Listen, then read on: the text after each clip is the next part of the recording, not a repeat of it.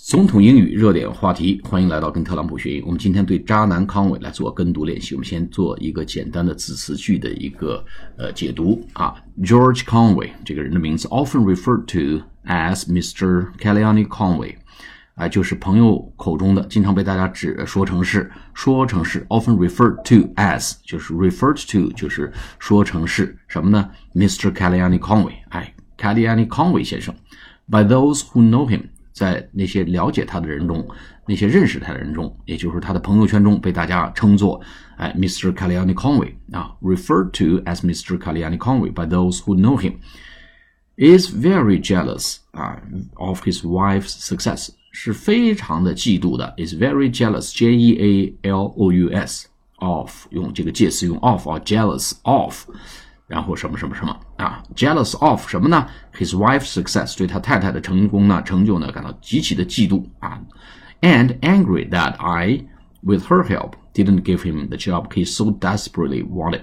我们说他非常渴望用 desperately wanted。desperately, d s p e r a t e l y，就是绝望的想得到的，如此渴望的，so desperately, so desperately wanted， 想得到的工作。我没有给他这个工作，所以他对我呢 angry that I didn't give him the job.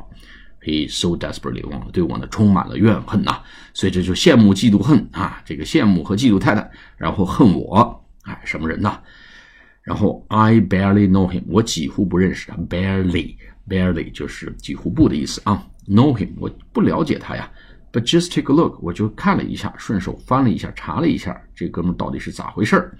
然后这个结论呢，a stone cold loser，哎，冰凉拔凉的一个 loser，就是输的惨惨的，哎，一一输的啥都不剩的一个 loser，一个失败者。And husband from hell，作为老公呢，就像从地狱里来的老公一样，hell，h e l l，就是地狱啊，从来自地狱的老公和一个拔凉的失败者，我怎么能给他工作呢？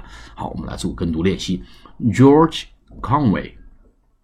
Often referred to as Mr.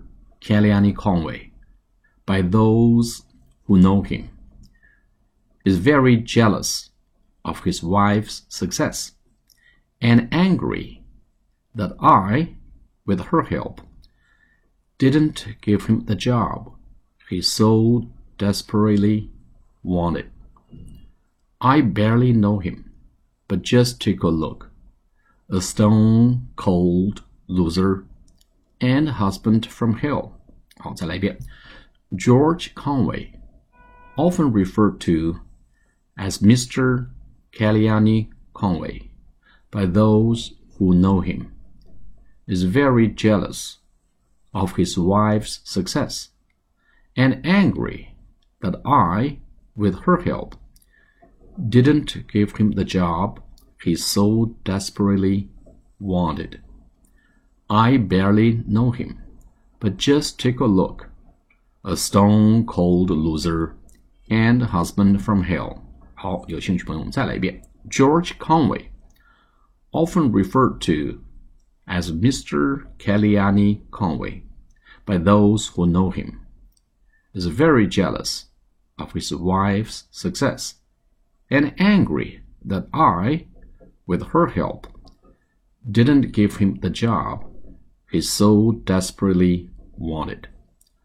I barely know him, but just take a look. A stone cold loser and husband from hell. 好，下次节目再见，谢谢大家。